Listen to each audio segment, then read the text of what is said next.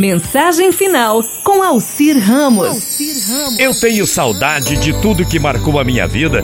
Quando vejo retratos, quando sinto cheiros, quando escuto uma voz, quando me lembro do passado, eu sinto saudades. Sinto saudades de amigos que nunca mais vi, de pessoas quem não mais falei e cruzei. Sinto saudades da minha infância, do meu primeiro amor, do meu segundo, do terceiro, do penúltimo e daqueles que ainda vou vir e ter, se Deus quiser e Ele quer.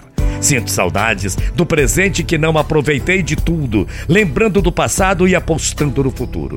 Sinto saudades do futuro que, se idealizado, provavelmente não será mais do jeito que eu penso que vai ser. Sinto saudades de quem me deixou e de quem eu deixei, de quem disse que viria e não apareceu, de quem apareceu correndo sem tempo de me conhecer direito, de quem nunca vou ter a oportunidade de conhecer.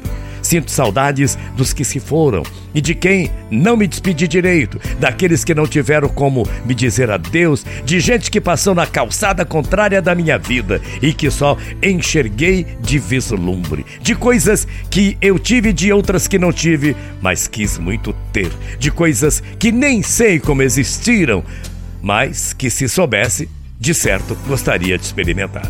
Quantas vezes tenho vontade de encontrar não sei o que, não sei aonde, para resgatar alguma coisa que nem sei o que é e nem onde perdi. Vejo o mundo girando e penso que poderia estar sentindo saudades em japonês, em russo, em italiano, em inglês, mas que minha saudade, por eu ter nascido brasileiro, só fala português, embora lá no fundo possa ser poliglota. Além disso, dizem que se costuma usar sempre a língua pátria, espontaneamente, quando estamos desesperados.